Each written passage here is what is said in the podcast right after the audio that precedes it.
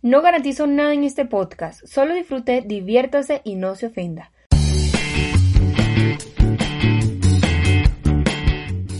Bienvenidos a Aquí se habla de lo que sea, un podcast realizado por una persona que no tiene ni idea de lo que hace, pero lo hace, con el compromiso de educar, informar y concientizar.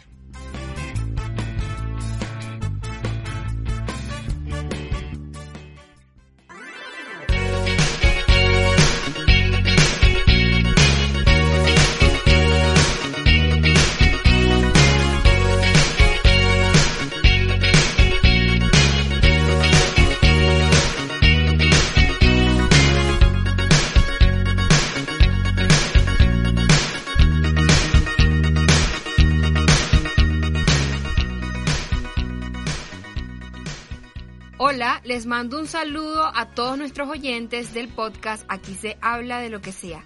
Este es nuestro episodio número 7 y hoy nos pintamos de colores para hablar sobre la rebelión de Stonewall, el inicio de la comunidad LGTBIQ. Bueno, nuestra invitada es Daniela Martínez. Ella es estudiante de Derecho de la Universidad Popular del César en Valledupar, activista y aliada de los derechos de la comunidad LGTBIQ y tiene un maravilloso emprendimiento llamado Tuti en donde vende accesorios para mujeres. Cuéntame cómo estás. Hola, bien, ¿y tú? Agradecida de estar en este podcast de veras me extendiste con, todo el cariño y, aquí estamos. Deberíamos comentarle a los oyentes que tenemos casi una hora y media riéndonos. Total. De hecho, sí, este, esta ha sido la faceta más seria que hemos podido lograr. Este, por favor, síganos en nuestras redes sociales, en Instagram como Franly López, Twitter Franly Ramona, WordPress franlyramonalopez.com y porfa recuerden que este podcast tiene su propio Instagram. Así que porfis vayan a seguirlo para que logren deleitarse con todo el contenido que vamos a publicar todas las semanas. ¿Cuáles son los tuyos? Bueno, yo en Instagram aparezco como arroba Danilo Martínez, en Twitter, que no es una red social muy seria para mí, aparezco como arroba ah bueno te cuidas eh, ya, esas son todas mis redes. ¿Y la de Tuti? La de Tuti es arroba tuti.col, ahí estamos también en Instagram.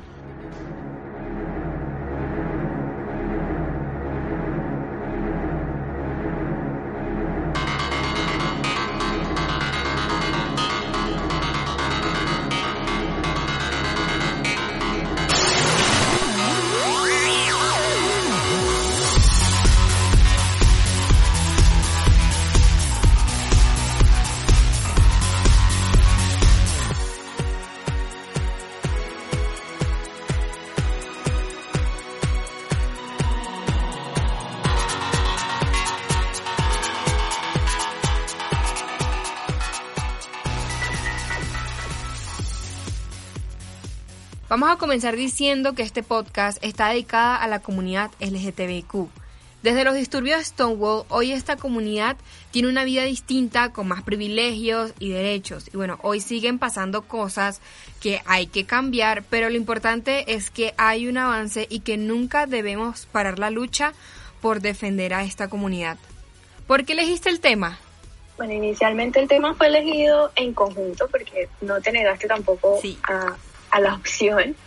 Y nada, me parece importante porque estamos saliendo del el mes del orgullo y porque siempre he sido muy eh, enfática con este tema de defender los derechos LGBT, porque siento que son una comunidad bastante transgredida, tanto en la historia como en la actualidad.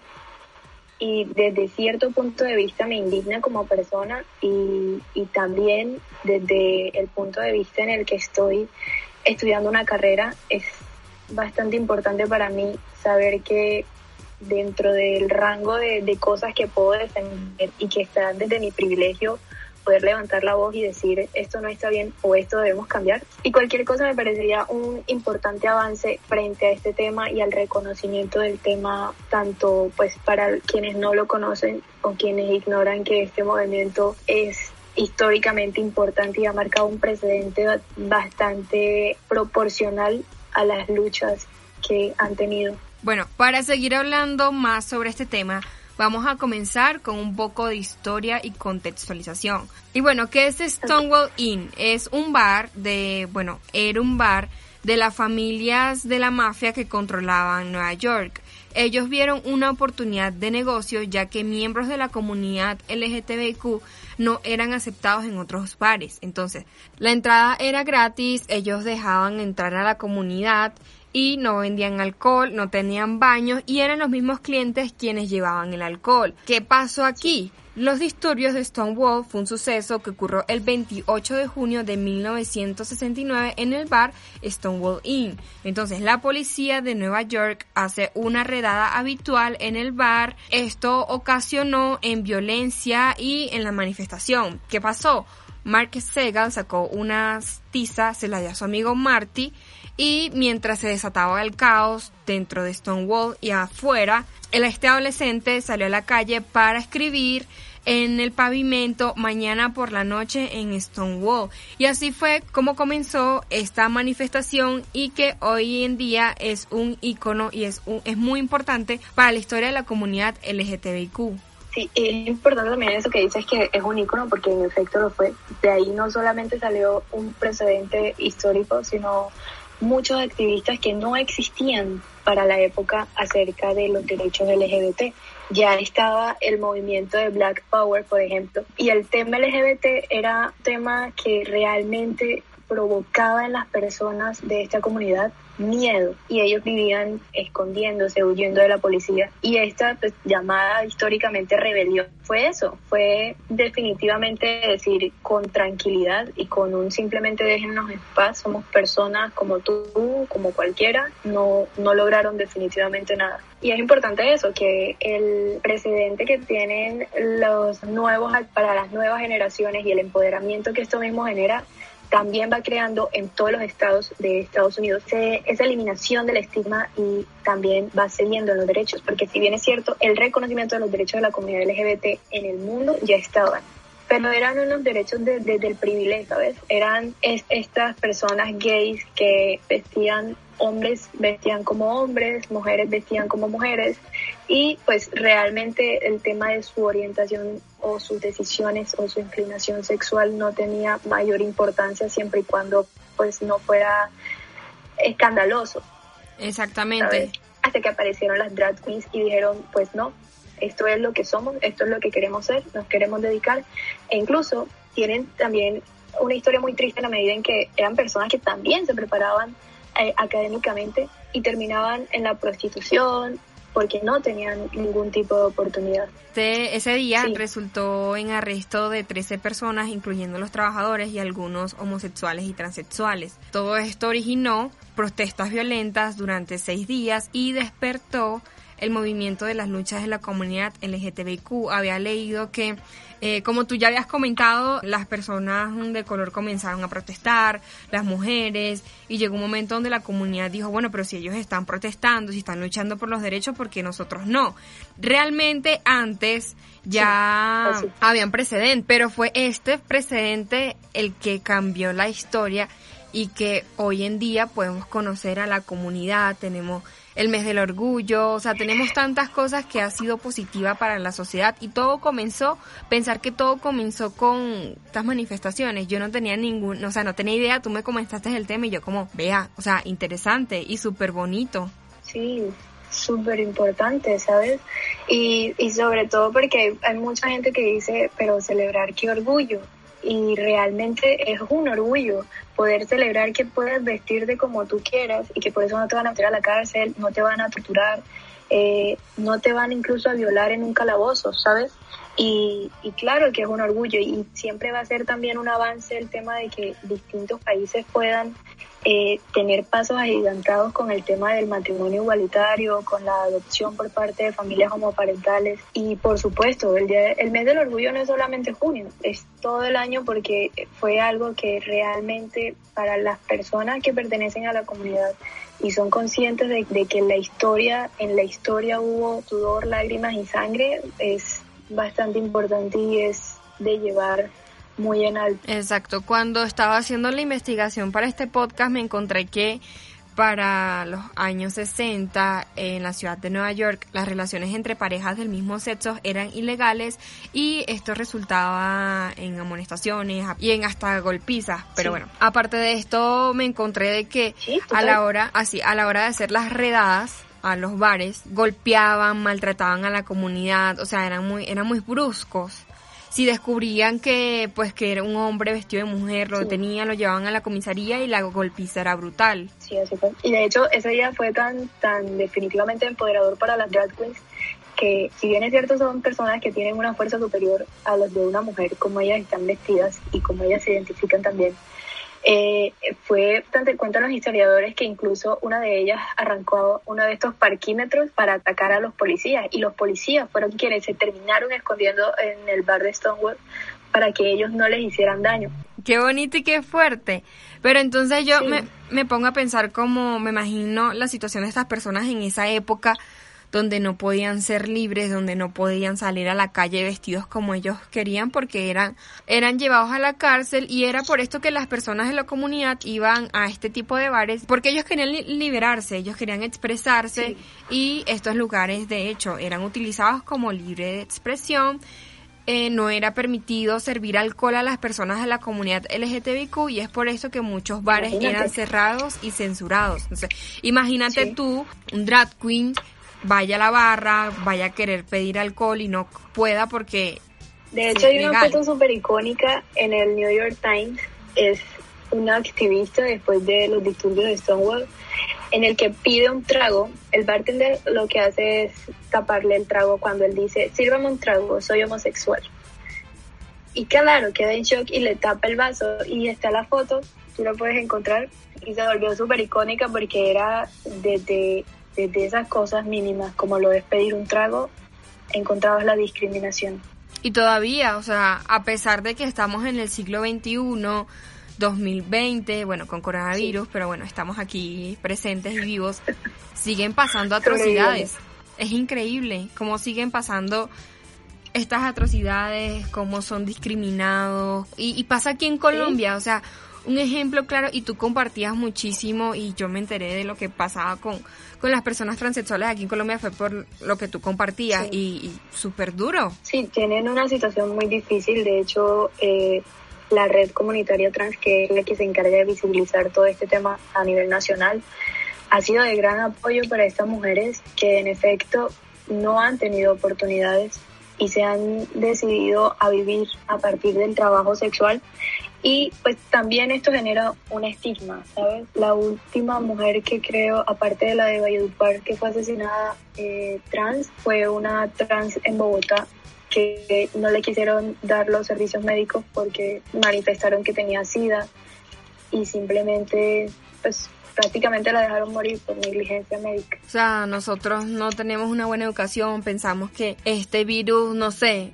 se nos va a transferir simplemente por tocar a la persona y realmente, o sea, a mí me da mucha tristeza leer eso porque es una persona, está pasando por una situación dura, vamos a ayudar a esta persona, o sea, no te está haciendo daño. que aparte de que es un compromiso médico, es es también una negligencia como ciudadano, ¿sabes? Al, debido socorro que debe tener una persona. Y sí, es muy triste y creo que sobre todo en Colombia, que es donde más puedo ver de estos casos, existe mucho estigma.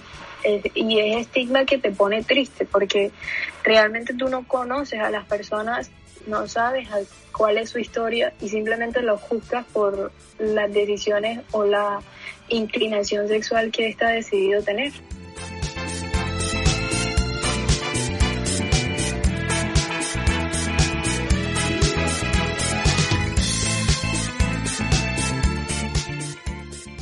En Europa la comunidad puede estar un poquito más tranquila, pero una persona de la comunidad LGTBQ aquí en Latinoamérica es un desastre, es muy triste, o sea, no es cómodo las personas mirándote, juzgándote, hablando de ti, porque nosotros no tenemos esa cultura, no tenemos la educación y por más que sea, uno tiene que entender, esa es la vida de la otra persona. Eh, si esa persona es feliz haciendo lo que hace, siempre y cuando no dañes a otros, nosotros no tenemos por qué opinar. Creo que utilizando en el tema de Colombia hay que hay que ser conscientes de, de la importancia de la educación sexual, ¿sabes? Y de reformar el hecho de que, de que las religiones, la sociedad y los temas eh, políticos convenientes no tienen por qué meterse con las libertades sexuales de las personas. Entonces, claro, eso va creando un, una conciencia imaginaria en la gente que lo heteronormal en la sociedad es lo que está bien. Y si un hombre toma la decisión de querer vestir como mujer, entonces eh, no tiene respeto, está mal, no se le toma en serio, probablemente tenga pocas oportunidades. Y sí creo que es un tema social latinoamericano, pero también, por ejemplo, en Rusia aún es penalizado el tema de ser abiertamente homosexual. En, Rusia, te, según lo que he investigado, Putin es la persona más homofóbica que puede existir junto con todo su gabinete y de hecho ellos no creen en todo este tema de la identidad de género y, y de que sea una decisión para ellos el género es biológico y punto. Yo yo vi en creo que en RT que la manifestación o la marcha del orgullo gay terminó en golpes, terminó en agresiones y uno dice, qué duro debe ser para una persona de la comunidad vivir en un país así, en países como estos. O sea, por más que sea, no debe ser fácil, porque tú quieres expresarte, quieres ser libre y no puedes hacerlo. Imagínate que obviamente las comparaciones son odiosas, pero son, son luchas al fin y al cabo. Y la lucha por, por el empoderamiento y, y, la, y el respeto de los derechos de comunidades negras, que ni siquiera es una orientación sexual, es un tema de color de piel. Eh, el tema de las mujeres también, que cada, cada año salen, incluso ni siquiera por celebrar el Día de la Mujer, sino por, por alzar voz y decir, oigan, miren, nos están matando por ser mujeres. Eh, es, igual, parecido, peor incluso el tema LGBT y que no tienen ni siquiera en muchos países un respaldo político, porque lo, lo que los políticos prefieren es el silencio, ¿sabes? O sea, no, no hay por qué tocar el tema, ¿para qué? Ya los derechos están supuestamente y pues son personas, se supone.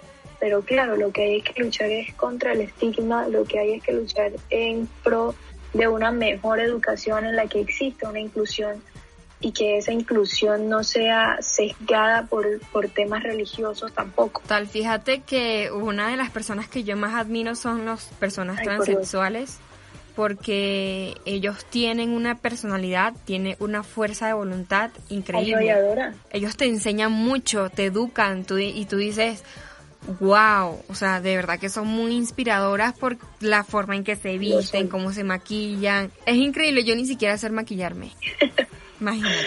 Pero sí, todas esas mujeres tienen una historia, tienen un performance de vida impresionante y lo, y lo que transmiten como tal, a mí definitivamente siempre, siempre, o sea, aparte de que sea un show por el que ellas cobren o un arte al que se dediquen, a mí me parece un manifiesto de, de, empoderamiento total.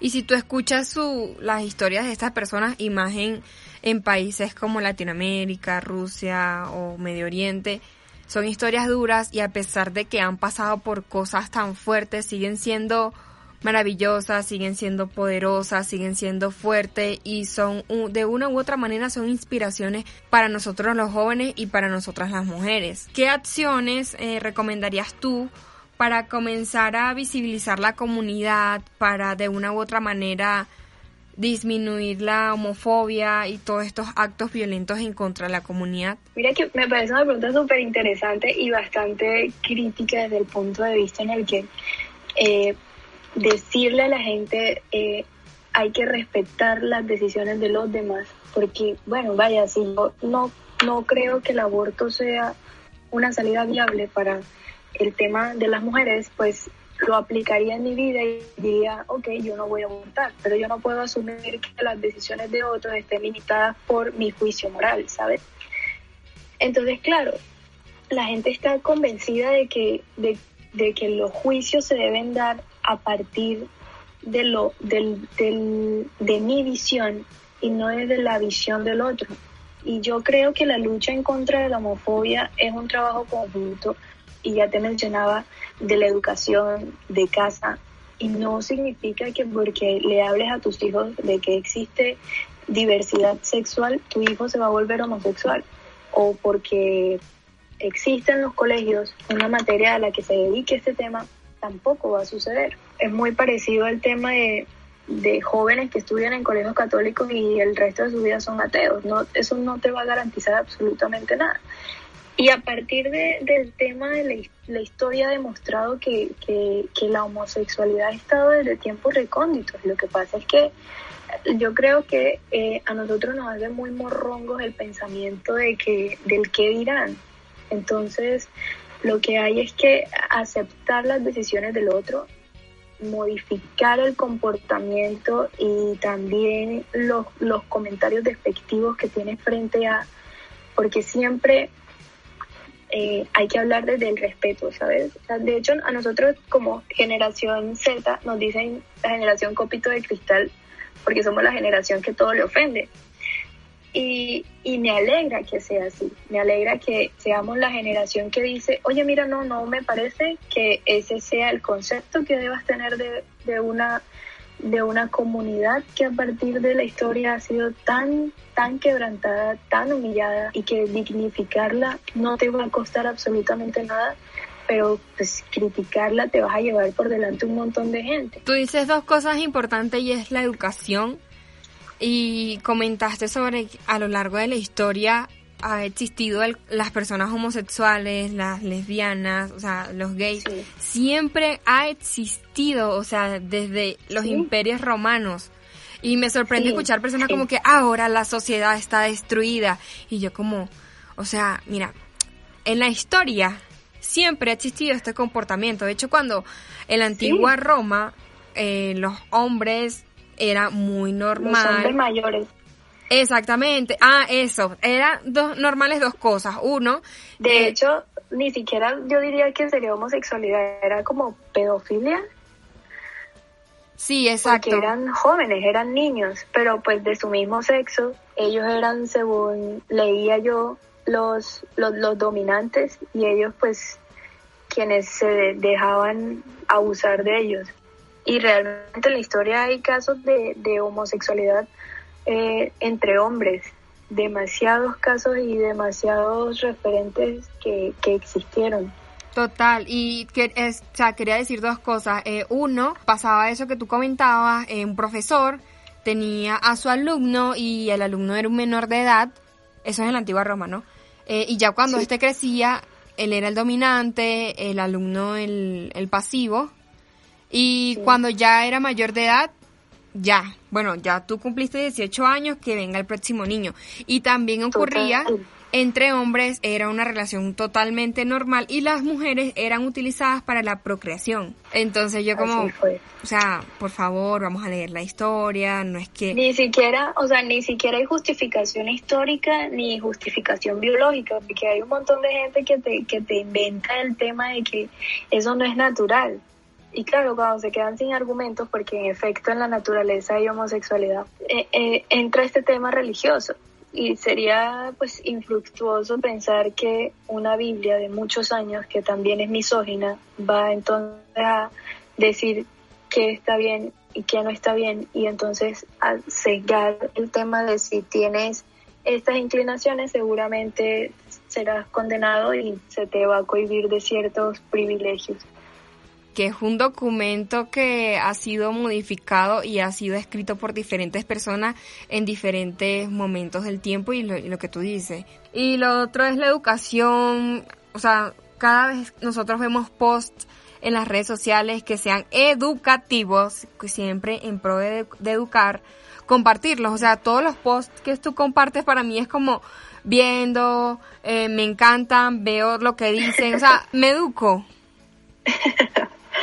Sí, a mí me parece súper chévere el tema de que no me sigue un montón de gente, pero me sigue la, las personas prudentes como para que se enteren que hay alguien que habla de ese tema sin ningún tipo de problema y que no necesariamente tendría que pertenecer a la comunidad LGBT para alzar la voz y decir, oye, qué, qué cagada del Estado. Qué feo esto de esta persona ponerse a juzgar esto, o oye, esto no debería estar sucediendo, o mira, aprende, date cuenta que la vida es mucho más que una sociedad heteronormal, e incluso me sucede mucho con el tema de... Eh, eh, incluso con el movimiento feminista, ¿sabes? Hay muchísima información de cómo no juzgar un movimiento, una ideología, un empoderamiento sin antes conocer algo. Y me, parece muy chévere porque yo sé realmente que me lees y, muchas veces has reaccionado a mis historias y sé que, que también te gusta investigar, aprender. Y está cool, está cool porque también mucha gente me dice, oye, qué chévere que, que por ti aprendí esto o me di cuenta de esto y sabes, no es tan malo o me empezó a interesar.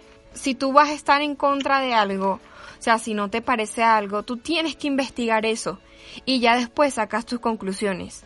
Ya tú sí, es un compromiso. Yo digo que antes de ser crítico de algo, definitivamente tienes que sentarte y, y ver que realmente qué estás cuestionando y si es un juicio moral o, o realmente es un juicio crítico. Sí, exacto. Y yo creo que en la investigación te puedes encontrar con la empatía, con la comprensión y tú dices como, bueno, o sea, de verdad que vamos a poner un ejemplo, yo estoy en contra de la comunidad y yo sé que me pongo a leer y yo digo, miércoles han pasado por cosas duras, no ha sido fácil, no ha sido, o sea, ha sido una lucha y hasta es posible que cambies de opinión, siempre y cuando investigues y busques fuentes confiables, eh, depende también qué discursos escuches, pero uno siempre tiene que investigar al, o sea, con lo que estás en contra. Ejemplo, bueno, estoy en contra del comunismo, pero me puse a leerlo y yo, o sea, me puse a pensar como,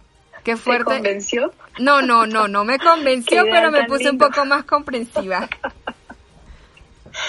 Fue como... Qué agradable sujeto. No, no, no, no, no me convenció. Pero fue como escuchando la revolución rusa y leyendo más sobre la revolución rusa, todo, o sea, las masacres, o sea, una bestialidad y cuando la Guerra Fría, o sea, una bestialidad que yo digo, de una u otra manera, eh, las personas que están a favor de la ideología comunista han sido discriminados, o sea, han sido asesinados, de verdad que han pasado por una situación dura. Y lo mismo pasa con, con la comunidad, con las feministas. Antes era como, no sé qué son las feministas, ahora como que me estoy instruyendo más y es como, wow, o sea, esto no es algo que comenzó 2000, 2000. O sea, esto algo no es de ahorita, total. Por ahí 1800. Y antes. Total. Entonces, nada, llegar a la conclusión de que uno tiene que investigar, uno tiene que educarse, ser comprensivo, o sea, de una u otra manera uno ser tiene... empático, ¿sabes? Es que, es que creo que es una sociedad en la que tenemos obligatoriamente que empezar a ser abiertos con la con la opinión, con la aceptación, porque, porque vaya, no, no hemos tenido, por ejemplo, y hablo como, como mujer, no hemos tenido fácil muchas cosas, incluso el tema de aceptar que una mujer estudie, aceptar que una mujer deje de usar faldas y empiece a usar pantalones, eso es evolucionar, eso es abrir tu mente a... Y, y no significa realmente que tú si no lo quisieras apoyar, que lo estés apoyando. Eso realmente lo que hace es que estás evolucionando y estás dejando de lado cualquier juicio que pudiera ser desde una perspectiva de tu ignorante tal vez. Exacto, y comenzar como hablar, comenzar a educar a los niños sobre la educación sexual y no porque tú eduques a tu niño vaya a ser homosexual, vaya a ser lesbiana, vaya a ser, o sea, no. es el, peor comentario que a mí me podrían hacer en la vida. Uy, a mí también. A mí me dicen algo así, me paro y me voy. No puedo con gente así. O que me digan como los gays tienen que morir, tienen que ser eliminados. Ay, eso me revienta. Total, total, total. Es que, de hecho, una vez yo tenía una conversación con alguien y decía, es que yo tengo amigos gays, yo no soy homofóbico. O sea, hay que tener claro que el hecho de que tú tengas amigos gays no significa que tú apoyes a la comunidad, no significa que seas una persona aterrizada y consciente de las luchas que esas personas tienen en, muchos aspectos. Entonces, y ese, ese comentario también me parece como tan fastidioso porque yo siempre hago como el hincapié de, oye, qué feo, no tienes por qué decir eso o no deberías decir eso. Eso no es lo debido frente a...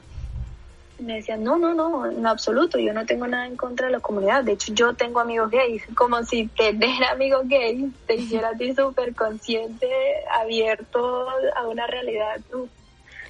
Total, y lo otro que dicen es, ay, yo no tengo amistades gays porque, o sea, no me gustan sus conductas. O sea, amigo, mira, o amigo o amiga, o amiga. Es una masculinidad tan frágil una heterosexualidad tan frágil de pensar que porque conozcas a alguien gay automáticamente te va a caer.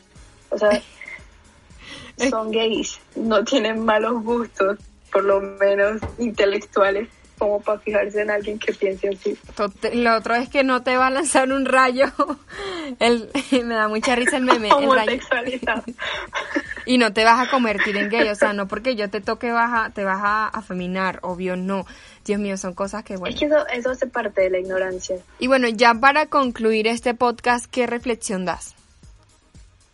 Bueno, yo creería que, que es bastante importante el hecho de, eh, tú lo dijiste, instruirnos acerca de, antes de tener un juicio, em, que las luchas son importantes, las luchas merecen un respeto y que que también es importante que, tengamos un, un pensamiento más racional frente a que debe existir respeto, debe existir eh, un conocimiento abierto de que hay variedad sexual. Esto es desconocerlo, negarlo o incluso justificarlo o con otras cosas es una mojigatería para mí. Nada, invitar a la gente que definitivamente investigue, a que deje de lado todo tipo de sesgos, eh, desde los religiosos, los sociales e incluso eh, comentarios despectivos familiares y en fin, y que sean personas más abiertas. A veces desde el ejemplo podemos enseñar a las personas a que a que le demos ese espacio que tal vez nunca han tenido, de que sean abiertas y puedan y puedan decir, oye, qué cool, mira un hombre vestido de mujer. Oye, mira qué chévere, dos lesbianas adoptan. Y, y normalizar conductas que a esas personas les ha costado años, les ha costado comentarios, les ha costado incluso sangre, porque muchas personas han muerto a causa de un simple estigma que, que también asesina a personas gays en todo el mundo. Exactamente. Yo te quiero dar las gracias por por el tema, por aceptar la invitación al podcast. Por favor, Gracias a ti, definitivamente. No, me este podcast, la verdad estaría chévere comentar que pasamos casi una hora y media riéndonos antes de grabar el podcast. Yo creo que más. ¿Más? Yo creo que más. Sí, estábamos hablando desde las seis, quizás antes de verdad me, me gocé este podcast, o sea, no, no, nunca me había reído tanto. Bueno, las pregrabaciones. Oficialmente, oficialmente dejé la vara full alta para las personas que lleguen a este podcast y sepan divertir. Y bueno, por favor síganla en sus redes sociales, apóyenla en su emprendimiento, de verdad se las recomiendo un montón porque siempre publica información súper chévere. Por favor, vayan a escuchar el podcast anterior y los podcasts que vienen. Eh, nos dicen sus comentarios si quieren una segunda parte, qué tal les, les pareció. Aquí aceptamos todo tipo de críticas, somos open. Así que muchas gracias, muchas gracias Dani. Nos vemos muchas en el... gracias a ti, muchas gracias a toda la gente que nos escucha. Exactamente. Nos vemos en el próximo episodio. Hasta luego.